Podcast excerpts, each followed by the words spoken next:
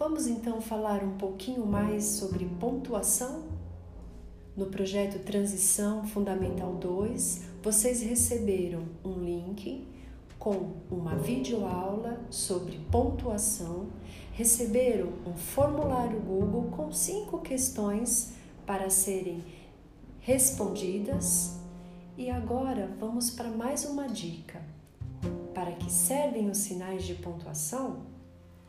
No geral, para representar pausas na fala, nos casos de ponto, vírgula e ponto e vírgula ou entonações, nos casos do ponto de exclamação e de interrogação, por exemplo. Além de pausa na fala e entonação da voz, os sinais de pontuação reproduzem na escrita nossas emoções, intenções e anseios. Grande beijo, galerinha!